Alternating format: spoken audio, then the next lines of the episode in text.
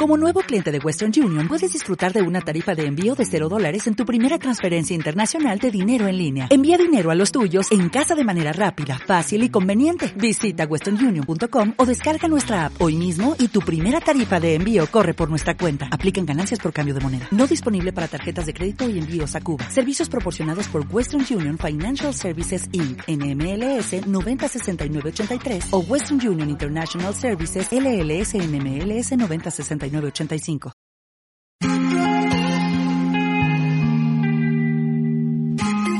Sin límites, más allá de tus fronteras, por Estefanía Salvador y Manuela Barronzoro, aquí en CLM Activa Radio.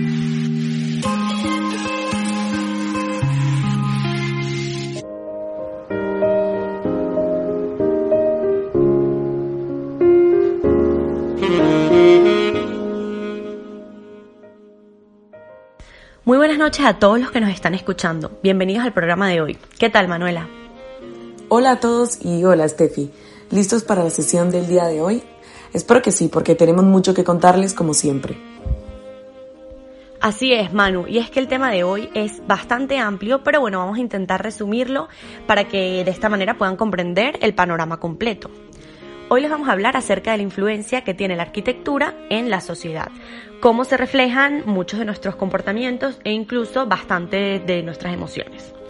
Para complementar esta información, después de introducirles pues conceptos y aspectos que son necesarios saber para poder comprender y analizar mejor el tema, les vamos a compartir una conversación muy interesante con una arquitecta especializada en este área y nos va a contar pues acerca de todo lo que les estamos comentando, cómo la arquitectura influye en la sociedad de hoy.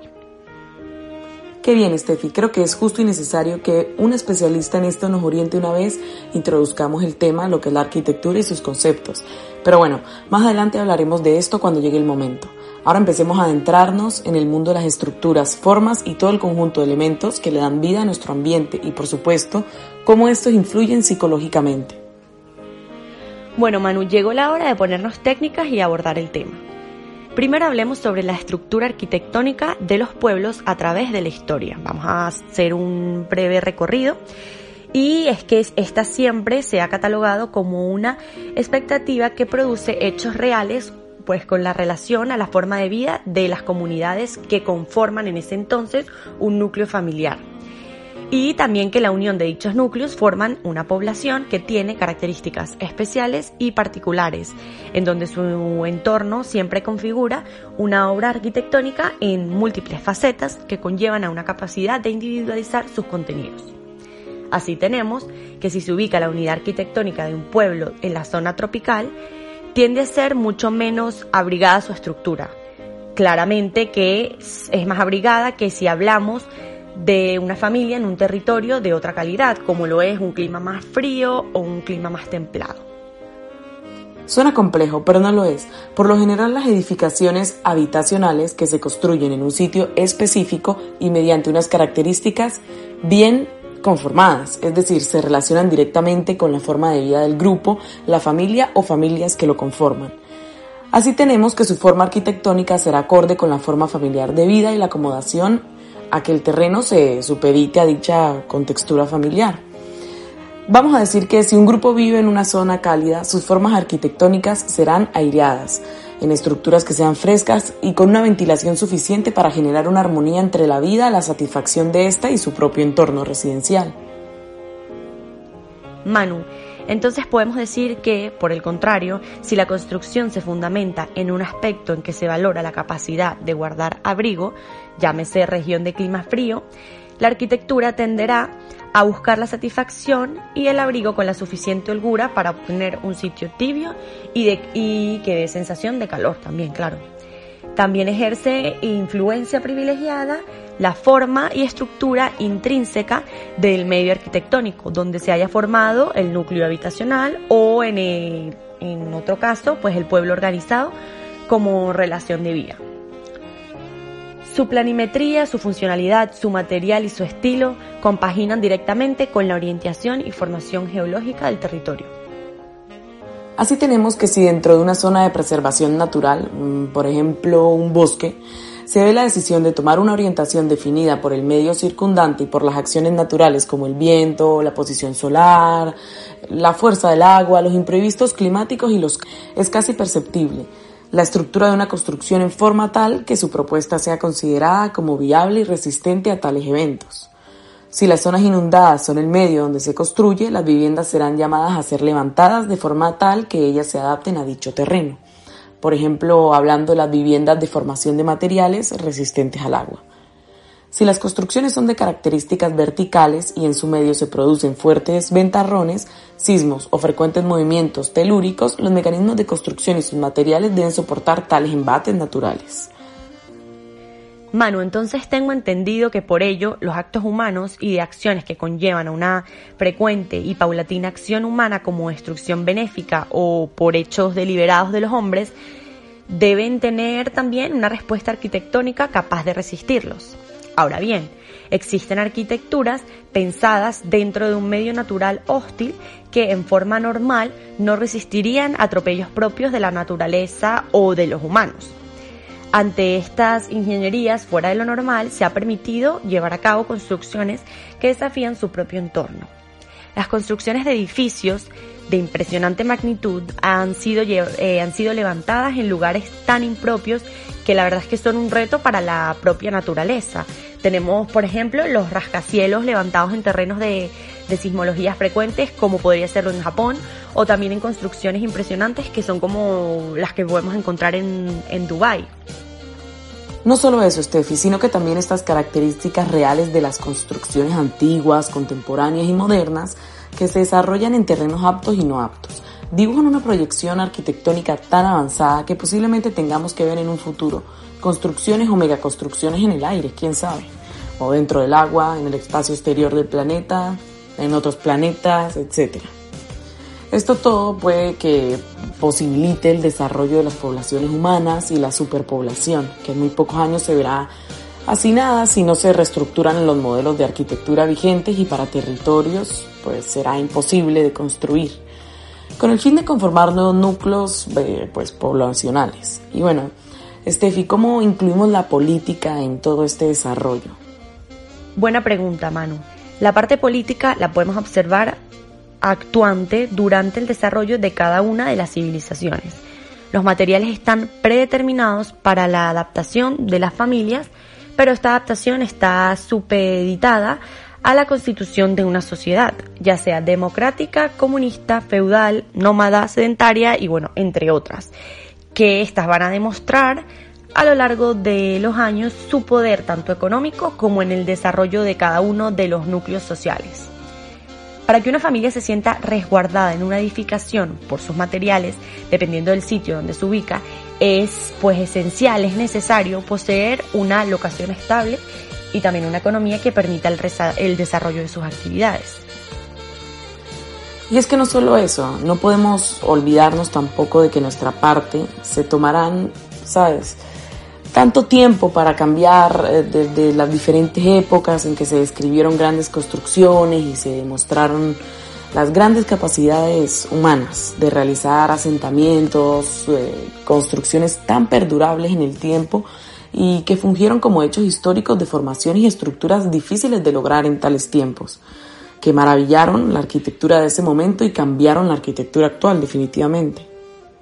Bueno, volviendo un poco al tema político de este asunto, en el que quiero hacer un énfasis porque es que las políticas trazadas en su momento desempeñaron, un papel primordial, pues las grandes obras se reflejaron en sus grandes hombres que ostentaban el poder y portaban la facultad de construir monumentos que contaran dicha acción pública en ejercicio de aquel. Las obras contempladas en los pueblos grecorromanos dan idea a sus políticos. Manuela, lo podemos ver también hasta en los bustos de, los filósofos y las construcciones en honor a sus dioses, implican la política de turno. El coloso de Rodas tuvo su auge por las actuaciones políticas de sus gobernantes y la ilusión de protección de, mm, sus dioses predilectos y protector de la isla de Rodas. Así sucesivamente se van dando creaciones arquitectónicas que denotan su formación política y su tradición. Los pueblos orientales, al elaborar sus grandes monumentos, es decir, grandes pagodas, muralla china, templos de sacerdotes, eh, entre otros, pues a sus dioses y a sus grandes construcciones encaminadas a ofrecer sus ritos y consagraciones, daban muestra de su adoración. Excelente análisis del tema, Steffi. Ahora vamos a lo más interesante del programa de hoy. Nuestra charla en vivo con la arquitecta Ani Barney Costa, quien cuenta con más de 20 años de experiencia en el área y nos orientará en el tema. Excelente, pues entonces vamos a pasar a darle la bienvenida a la arquitecta.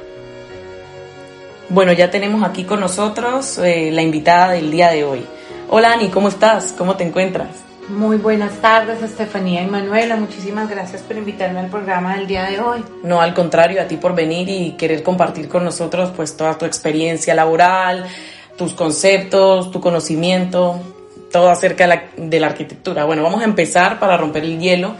Mm, defínenos arquitectura. Para ti, ¿qué es la arquitectura y cómo crees que las, las personas la perciben? Bueno, la arquitectura es un arte y una técnica de proyectar. Entonces, esta proyección es demasiado amplia porque va desde la parte urbanística, paisajista, eh, cómo se comporta la ciudad con los edificios, las proporciones que se manejan, las necesidades que a través de la historia han ido surgiendo, entonces los arquitectos hemos sido las personas que cumplimos las necesidades de las personas, de la comunidad, de todo. Entonces va desde lo más amplio como el urbano, como la ciudad como tal, hasta la volumetría, las formas, el interiorismo. Es extremadamente compleja, abarca demasiadas cosas. Me parece para empezar, me parece una increíble introducción sobre lo que es la arquitectura. El arte como tal siempre es algo que es subjetivo, ¿no? Y está basado en la interpretación de, de cada quien.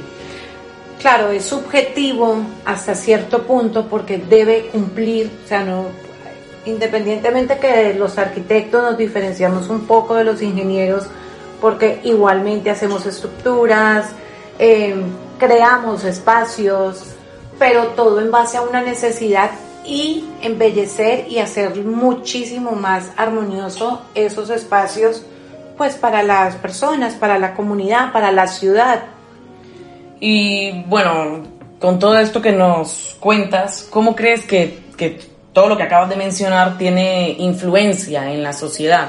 porque sabemos que todos los factores con los que vivimos diariamente nos condicionan de ciertas maneras, pero ¿cómo podrías tú decir que entra ahí la arquitectura? Ok, nosotros como arquitectos eh, ya hemos estudiado un poco todo lo que interviene, lo que, lo que son las texturas, lo que son las proporciones, hay que tener mucho cuidado con las proporciones, con los espacios de permanencia, con los espacios de recorrido, eh, que todo los colores, los colores tienen una influencia en las personas, aunque a veces no lo sepan eh, interpretar, tiene muchísimo impacto para tanto negativo como positivo, por eso tenemos colores que usamos para las partes, eh, para los lugares institucionales, eh, manejamos mucho el paisajismo, entonces empezamos a fusionar muchísimas otras cosas, la proporción desde la escala de las ciudades, Em, que los espacios ya a nivel de volumetría no tengan un impacto visual tan, tan fuerte, tan grotesco. Entonces, ahí a través de la historia desde la piedra, que fue el comienzo de las edificaciones, desde pirámides hasta y a medida que fue que ha ido pasando el tiempo y se han ido generando técnicas como el hierro, entonces lo fusionamos ya con la piedra, con el concreto, con y podemos hacer edificaciones mucho más estables, mucho más altas, pero entonces hay que ir teniendo todas eso, eso va teniendo un impacto visual, hay que manejar mucho la escala para que no se vuelva una mole de cemento, entonces empezamos a, a involucrar lo que las calles tengan ciertos anchos y ciertas proporciones para que no sea tan impactante, un volumen muy agresivo. Perdón que te interrumpa, Ani. Eh, por ejemplo, con, eh, una armonía, se podría decir. Exacto. Un, conjunto de parámetros para lograr... Eso está estudiado, o sea, está analizado. Los arquitectos analizamos todo el tema de escala, de proporción, de texturas, de colores, del, de, donde manejar en las fachadas eh, ventilaciones cruzadas. Para, para que, los oyentes se puedan hacer una idea y, y, nos des un ejemplo más o menos de, de cómo puede influir, por ejemplo, como tú dijiste, un color en, en la forma, cómo repercute esto en nuestras emociones. Por ejemplo, ¿qué colores recomiendas tú que no son, que no son los más favorables para, por ejemplo, una habitación? Bueno, nosotros en las habitaciones manejamos colores que sean tranquilos, manejamos mucho el tema de los, de los fríos, manejamos eh, o neutros, el blanco, aunque el blanco es muy delicado de manejar porque genera muchas veces barrera, pero se pueden manejar mucho en una en un interior de una habitación, de las instituciones hospitalarias sobre todo, eh, eh, los verdes, los azules, toda esta gama de fríos ayudan muchísimo a que no se vuelva pesado. Ya otra interpretación para restaurantes y para otro tipo de cosas ya se manejan todos los temas de colores cálidos que son los amarillos y toda la gama de los terracotas, eh, los rojos, los naranjas. Entonces, es un estudio que ya se ha hecho de cómo impacta el color y las texturas también, ¿no? En, en las personas.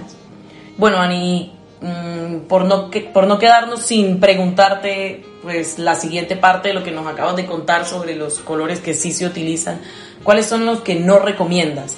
Por ejemplo, para, para una habitación donde descansas. ¿Qué colores como que crean ese impedimento psicológico o emocional.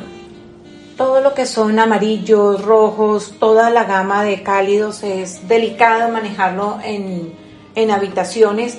Los colores es algo muy, muy subjetivo porque dependiendo cómo se manejen, crean un, una sensación en las personas, ¿no? Entonces es, es, es, muy relativo, muy relativo cómo utilizar el color. Obviamente todo este tipo de colores no se recomiendan, no utilizamos en instituciones ni, de, ni estudiantiles, ni tampoco instituciones de, de hospitales y, y públicas no se recomiendan, no se utilizan colores agresivos, en este caso serían los rojos, los naranjas, los amarillos y toda su gama.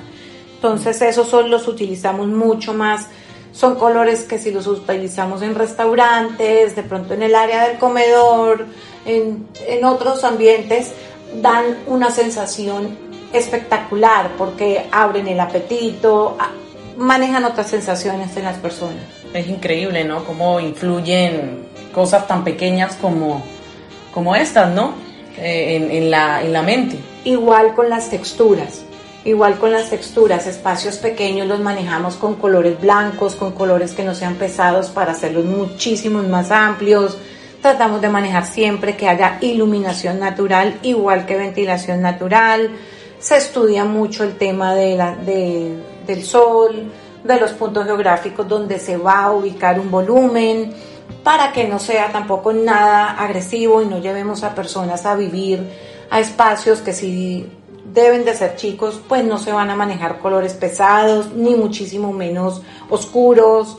Es un estudio que ya que pues que ya parece obvio que a veces las personas no lo saben eh, eh, leer, pero sí les da la sensación, ¿no? Claro, es, sensas, es de sensaciones, de, de emociones, por así decirlo, subconscientes. Claro, ese es el trabajo fundamental de nosotros, hacer que un espacio, además de que sea funcional, tenga un equilibrio. Correcto, tiene que ser una, un, un, espacio agradable para la persona que lo va a habitar. Mm, bueno, y para hablar un poco acerca de, un poco más, para ya hacer así una breve recomendación, ¿Qué aspectos crees que se deben tener muy en cuenta a la hora de, de redecorar un espacio o diseñar un espacio? ¿Cuáles son, por ejemplo, tus recomendaciones para los que nos escuchan acerca de cómo crear un espacio en armonía, equilibrio? Bueno, un espacio siempre tiene que tener muy claro los ejes que son los recorridos y los espacios que se van a utilizar como permanencia. Yo no puedo interrumpir recorridos Eh, si es en un interior de una institución, entonces yo tengo que tener muy claro por dónde va a fluir la gente, dónde va a estar en permanencia, salas de espera, eh, counters, consultorio, todo tiene que estar muy definido para que no haya una contaminación visual, para que las cosas se lean obvias y en el interior de las, de las casas, en los restaurantes igual. Siempre los ejes los recorridos y siempre los espacios de permanencia deben de estar muy definidos. Cuando eso ya está definido, yo ya tengo una limpieza del lugar. Entonces, ya ahí puedo comenzar a manejar.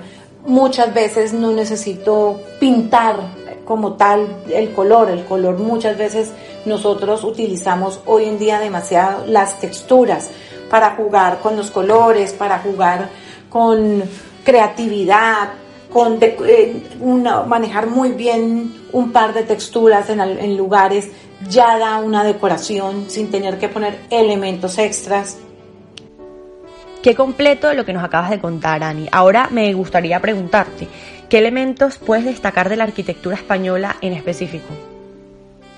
Bueno, Estefanía, que los españoles como grandes colonizadores, ellos han, la traza urbana de, lo, de España en general es perfecta, es muy ortogonal, es, eh, maneja demasiado la escala en todas sus proporciones, manejan muchísimo la piedra, eh, eso, bueno, tienen una tipología muy, muy estable, eh, manejan mucho los atrios, que son volúmenes que forman espacios, entonces podemos hablar los parques, los parques son un gran atrio urbano, eh, es demasiado pensado en el peatón, es un país que ha pensado muchísimo en crear espacios para urbanos muy interesantes, manejan el paisajismo también muy acorde, proporcional, respetan, eh, respetan sobre todo, sobre todo al peatón, algo que se les olvida a muchas personas. Excelente, Ani, pues muchísimas gracias y no nos queda nada más que agradecerte y, y ojalá pues nos puedas acompañar en otra ocasión. Muchísimas gracias Estefanía y Manuela, siempre a la orden, hay muchísimo de qué hablar, muchísimo, muchísimo, es una, una profesión espectacular y demasiado amplia. Así es, Ani, pues esperamos verte en, en, otra ocasión, como tú misma nos lo dices, ya que hay muchísimo más de qué conversar. Muchas gracias. Muchas gracias por tu tiempo y por compartir todos estos conocimientos con nosotras y pues con todos los que nos escuchan. Para concluir entonces con el programa de hoy, podemos deducir que la, que la arquitectura, el diseño, la organización, el equilibrio y la armonía son los elementos indispensables a tener en cuenta a la hora de recrear un espacio o diseñar el propio. Claro que sí, Steffi. Y bueno, ya con esto terminamos la sesión de esta noche, pero mañana te esperamos con más información que seguro te interesará. Buenas noches a todos y que descansen con nuevos conocimientos en mente.